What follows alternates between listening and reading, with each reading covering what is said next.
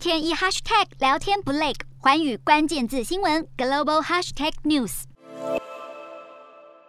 菲律宾总统、副总统大选即将在五月九号开跑。根据亚洲脉动二号最新的民调结果，小马可仕的支持度维持在一个月前的百分之五十六，现任副总统罗贝多则是从百分之二十四下滑到百分之二十三。前菲律宾拳王巴乔和马尼拉市长杜马戈索分别为百分之七和百分之四。现年六十四岁的小马可仕，父亲是菲国政坛最具争议性的人物已故独裁总统马可仕，而和他搭档的副总统人选是四十三岁的萨拉，现任总统杜特地的长女。萨拉个人支持度也是高达百分之五十六。菲国两大政治家族的合作，让许多人认为大势已定，将取得压倒性的胜利。小马可是父亲的独裁暴政，让部分民众对马可是家族仇恨根深蒂固。而萨拉父亲的强人政策，也曾经在民间掀起反弹，让人担忧菲律宾民主的未来。但为何两人的组合仍然受到注目和欢迎呢？有专家分析，首先，菲律宾六千七百万名选民中，大多数的人都是青壮年，没有经历过当年马可仕政府的暴政和腐败，加上又受到近年强人作风盛行的影响，让马可仕王朝可能再度降临。